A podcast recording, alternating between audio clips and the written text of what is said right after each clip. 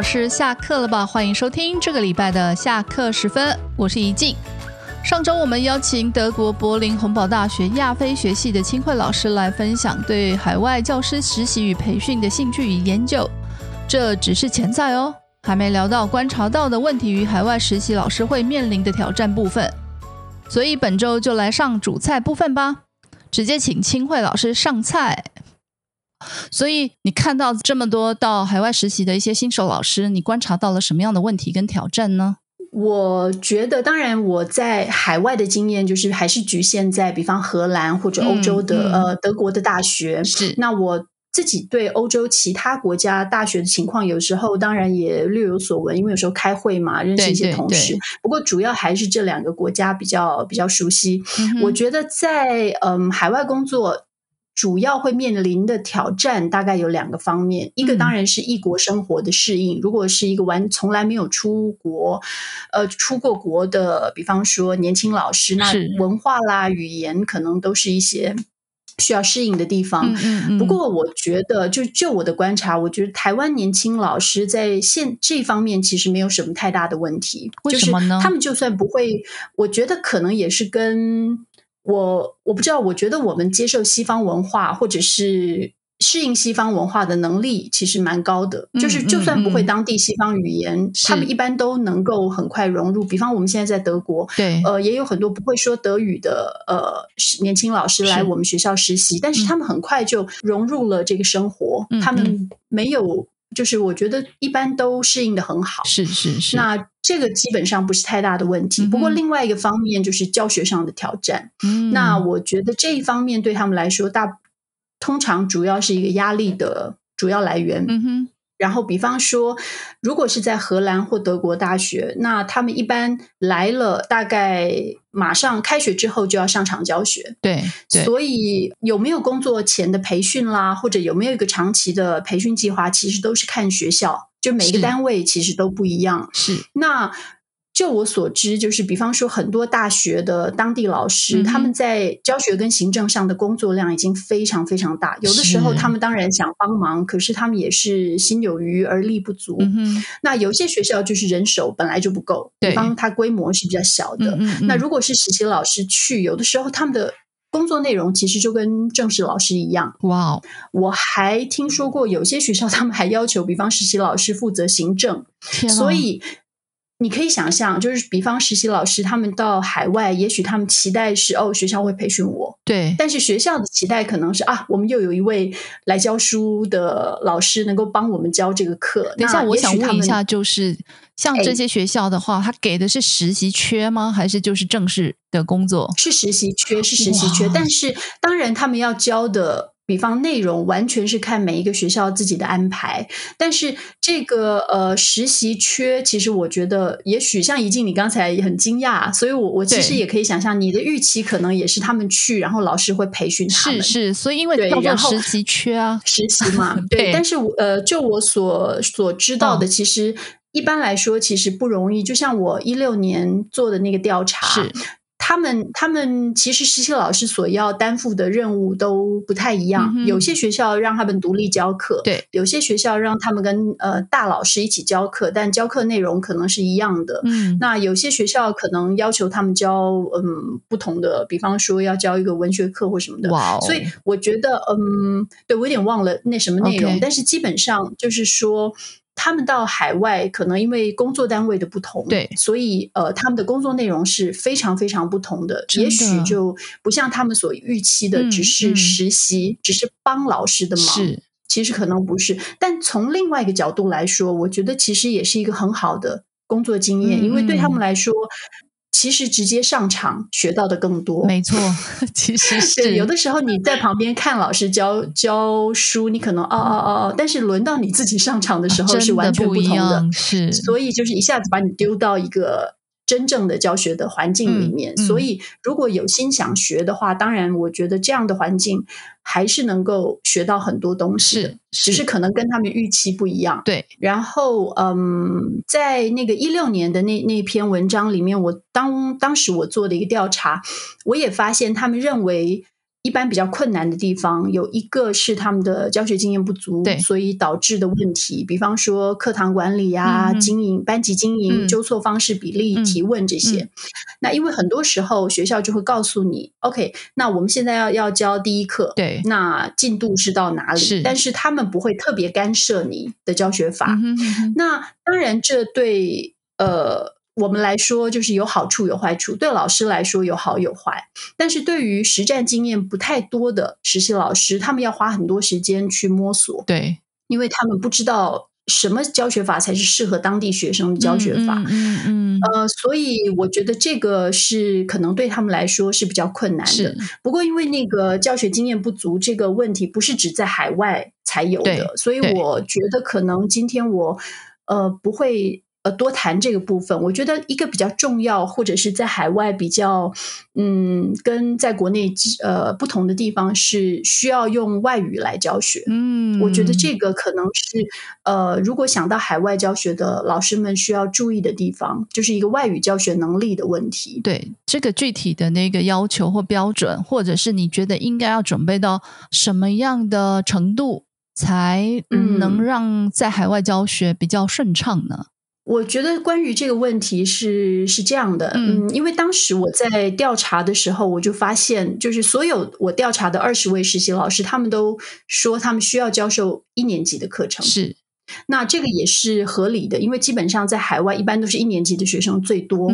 那所以我认为你要有能力，就是用在教授初级课程的时候要。有能力用外语来说明，我觉得这个是老师们可能心里需要有一点准备。所以用外语来说明那个上课的指令啦，或者是语言的一些语法。一开始的时候，对对对，这个也牵涉到，比方你在课堂上，呃，比方中文跟外语使用比例的问题。但是在零起点的学生，就是身上你没办法完全一开始就全中文。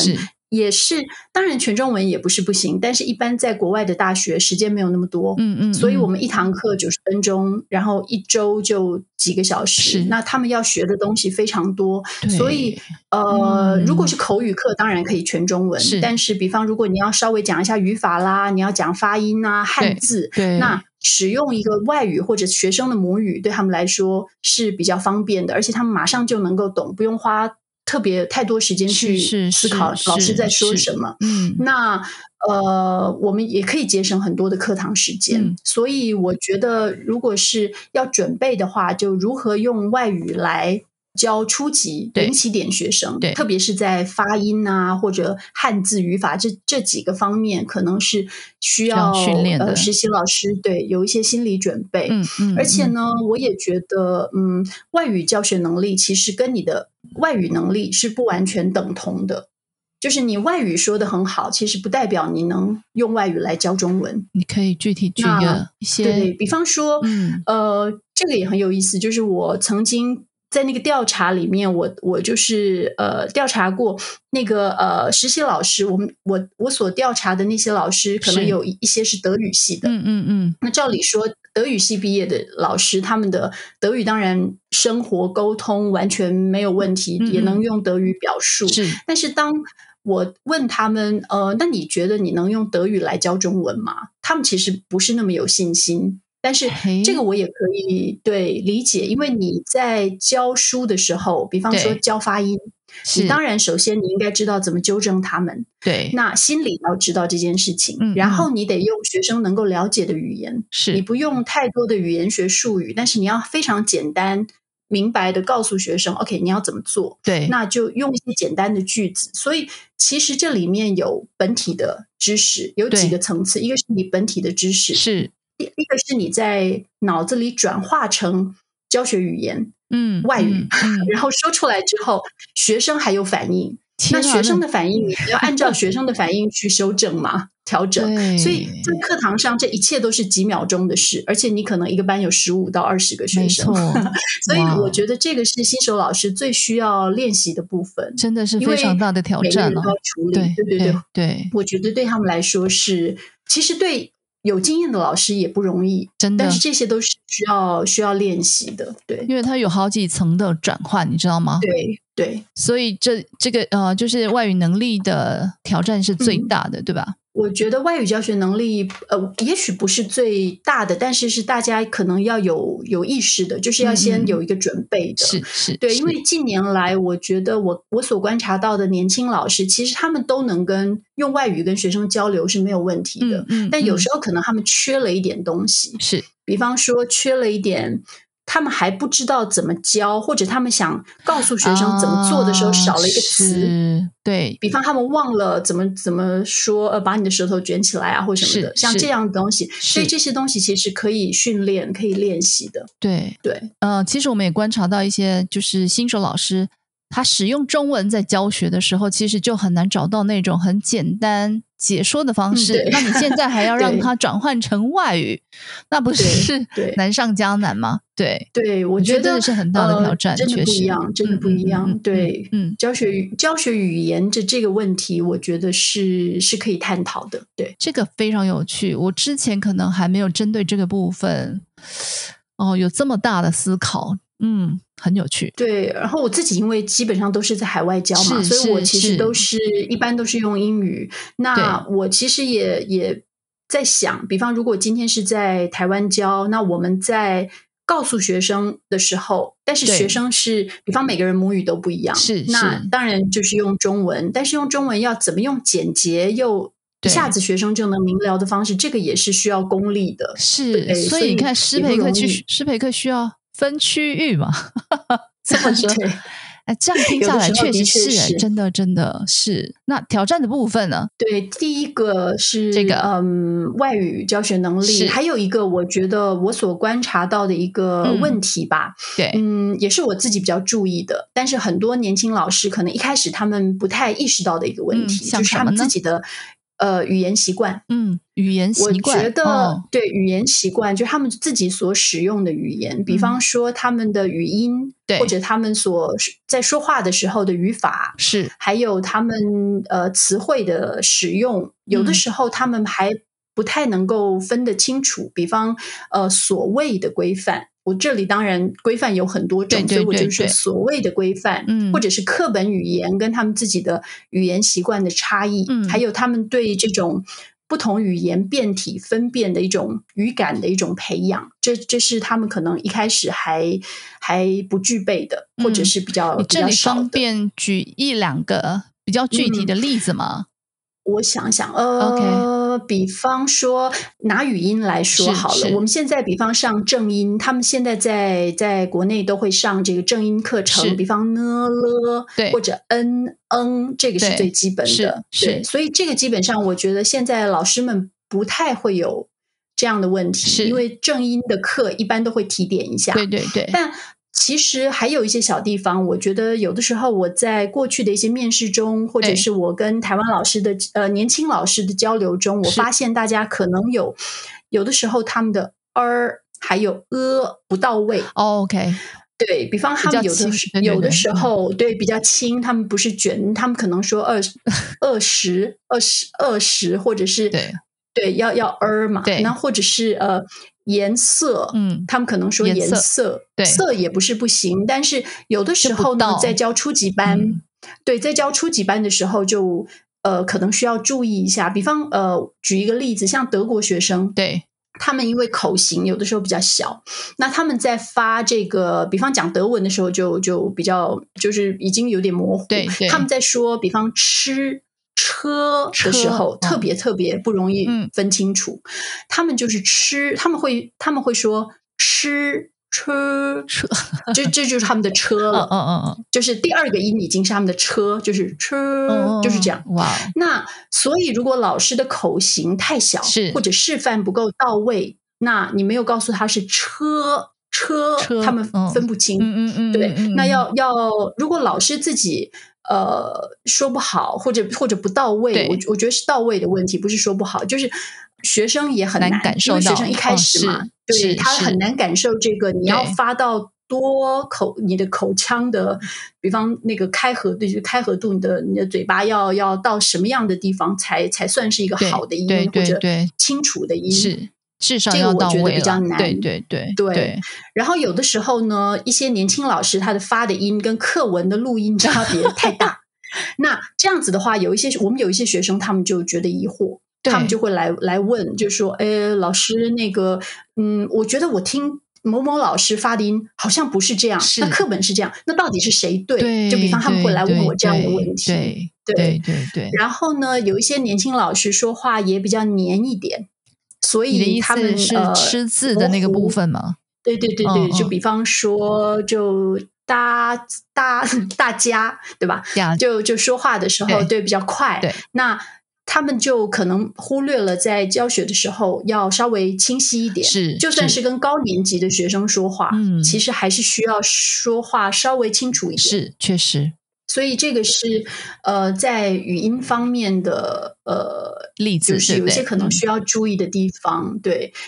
然后我还想到的是在语法方面，比方说呃，近年来我听到，当然我觉得一般的老师已经知道。比方说，呃，来去做什么？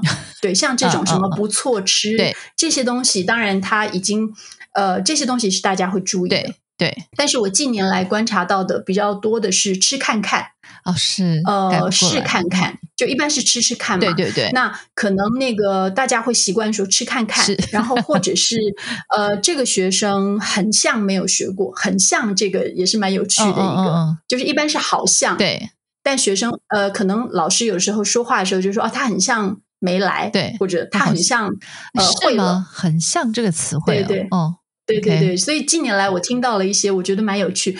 那事实上，我觉得这个不能怪，就不是怪谁，因为有时候语言它就是没有好坏，对，我们就是看当下的环境嘛。那那但是这种，比方说在教学上，你在工作场域中，有时候那个嗯。语法方面的习惯，我觉得有一些连一些资深老师也不一定能意识到。因为我还记得有一件事印象蛮深刻的，就是我很多年以前有一位大概来自江苏吧上海附近的同事，他算是资深老师嘛。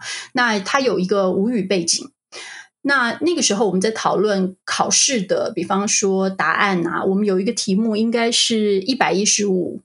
的这个数字，对，那他就他就说，他觉得如果学生写一百十五，不应该算错。好，为什么？哦，对。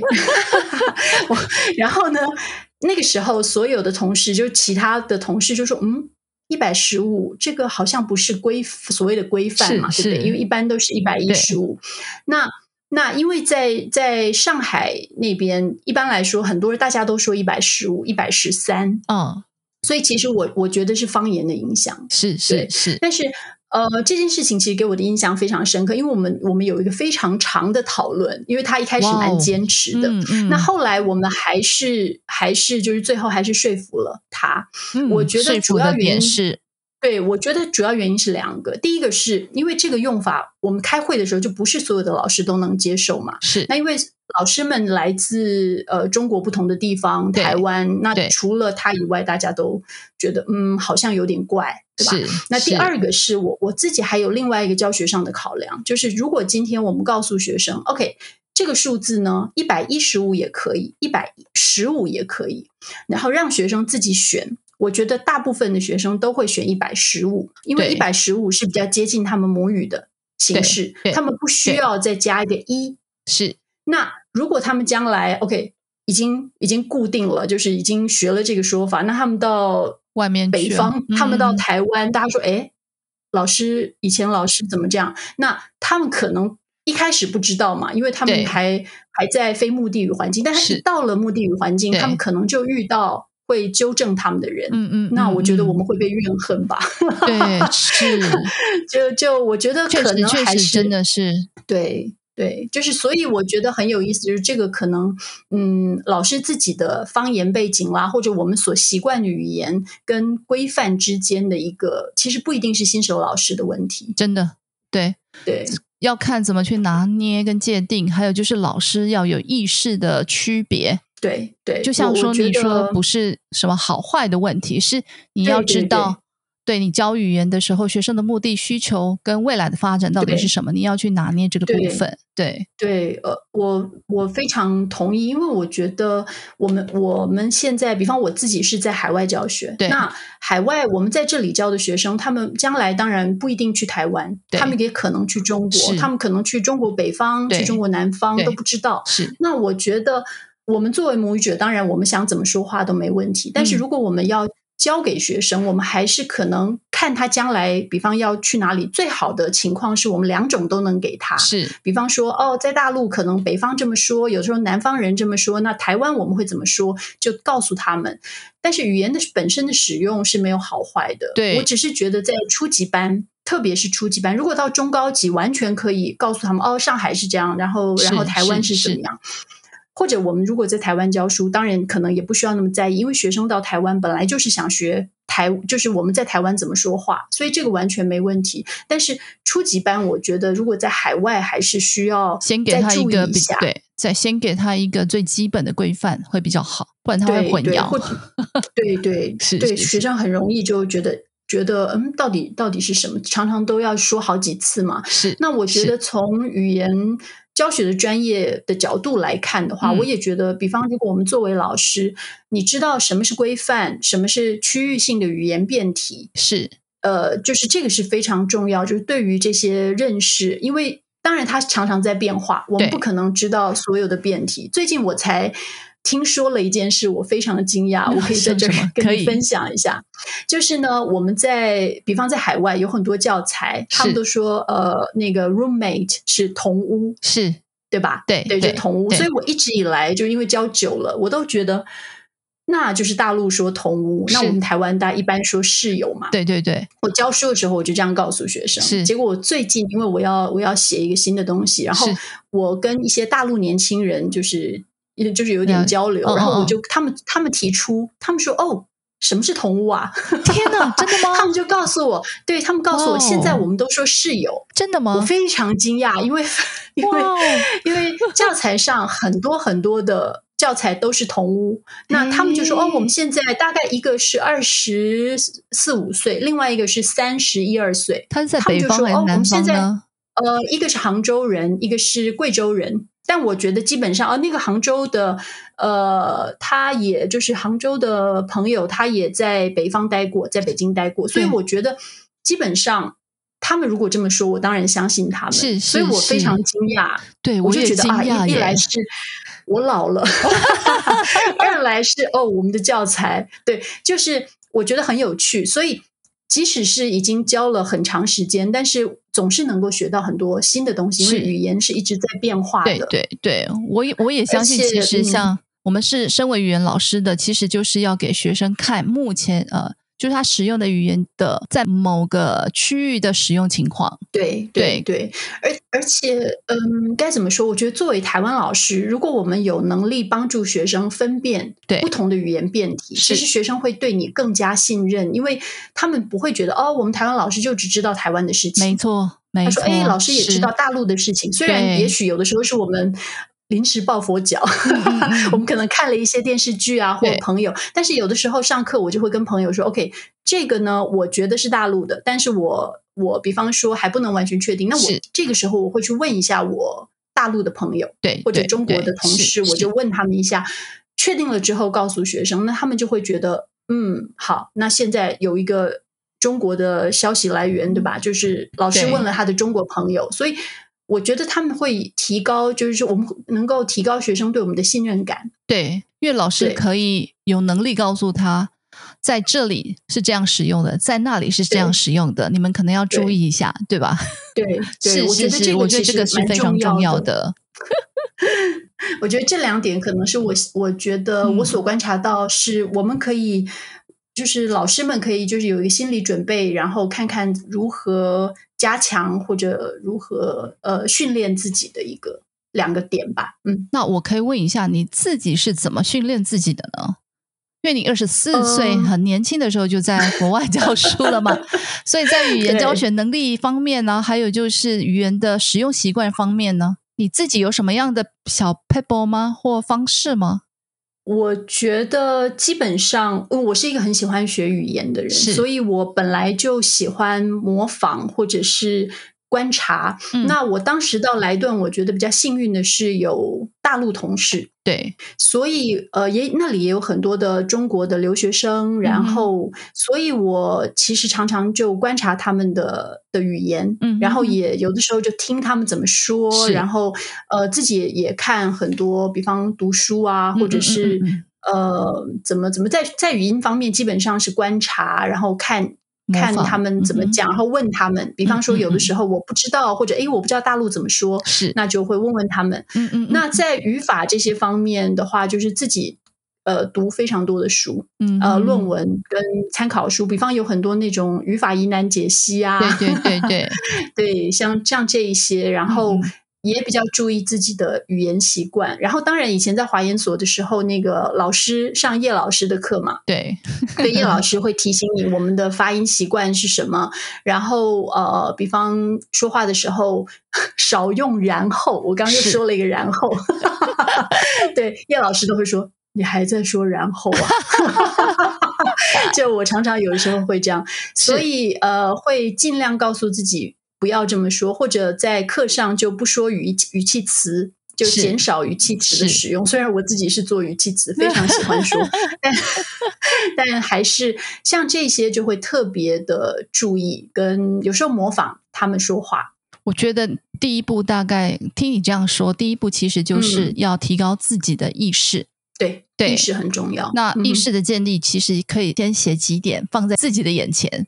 我一定要少说语气 词，我一定要多看什么什么，对不对？类似像这样子提醒自己啊。我觉得，嗯，的确是如此。就是特别是在工作吧，工作场域，其实因为刚呃，我觉得就是一进办公室，就一到那个工作场域，你就已经有一种紧张感，嗯嗯，所以你会觉得哦，在这里，对我现在要要说话要说的慢一点，要清楚一点。那遇到学生的时候要怎么样？嗯，就慢慢的会会去调整。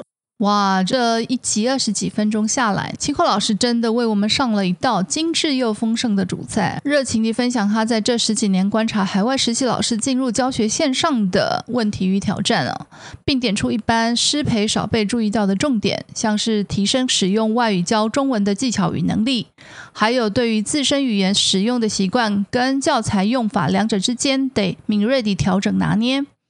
给华语老师们更多且更有针对性的提醒与反思哦！再次感谢清慧老师的敏锐观察与无私的分享。上完主菜，接着就是甜点喽。到底清慧老师会提供什么满足微笑的甜点呢？敬请期待下集哦。那么音乐之后，紧接着就是文化小知识。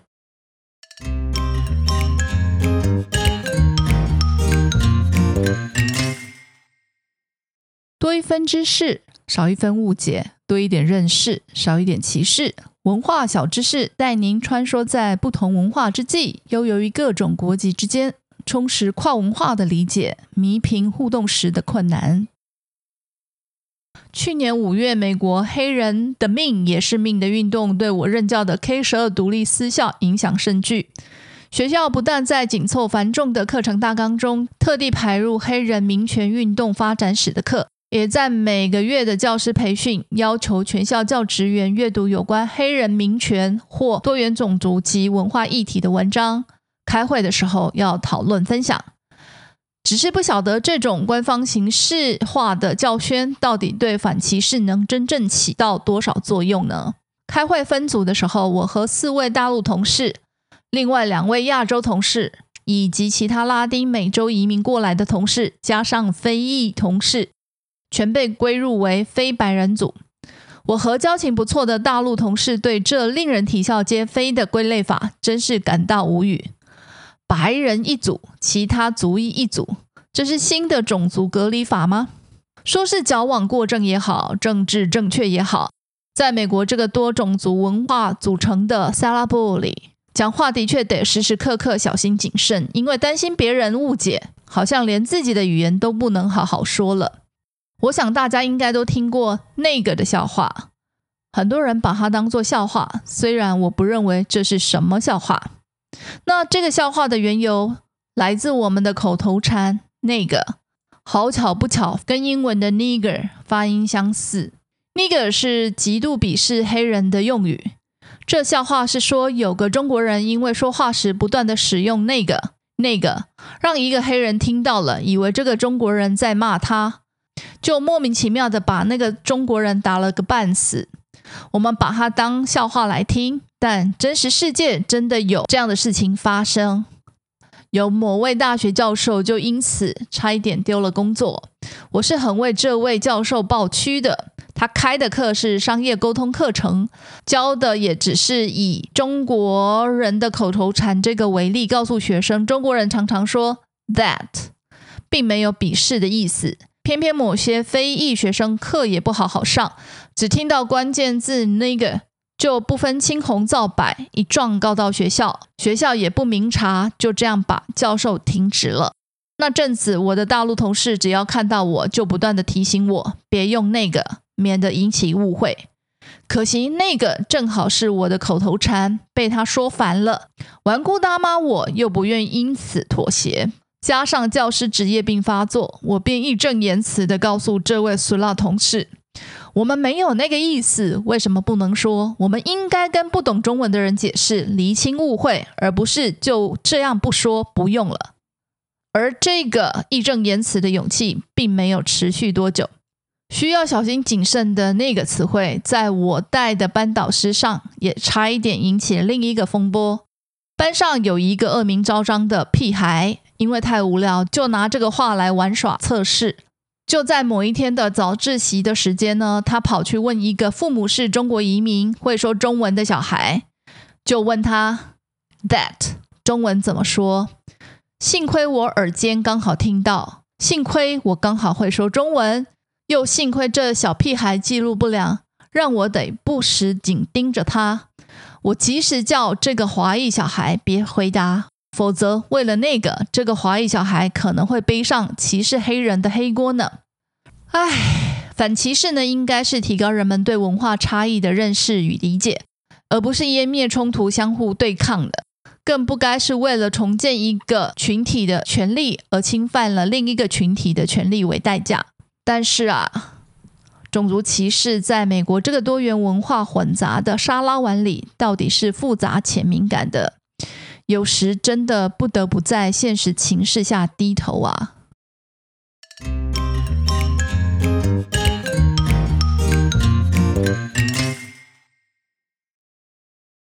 节目又到了尾声了，希望今天访谈来宾所分享的内容对即将去实习或正在实习中的老师们有所帮助与提醒。若对当中内容有任何想法或回馈的话，也欢迎来信留言跟我们分享。介绍一下说吧，九月的课程与活动，第三季最后一场线上师培讲座即将在九月十七日，本周五晚上由李美惠老师开讲，题目是金义词辨析的方针与工具。针对让师生都头大的近义词，有什么辨析的步骤模式吗？赶快抢位收听！另外有两个成班课程，一个是初级语法教学设计线上七班，时间在周四晚上七点半到九点，九月二十三号晚上开始上课；一个是倪虹老师的语音教学纠音，也有 SOP 线上四班，时间在周六上午九点半到十一点半，九月二十五号开课。若对上述课程有兴趣的老师，欢迎到我们的官网 sblc.tw 参阅报名，或到脸书粉专说吧社团报名。那么，我们今天的节目就到这里，谢谢您的收听，下周再见喽。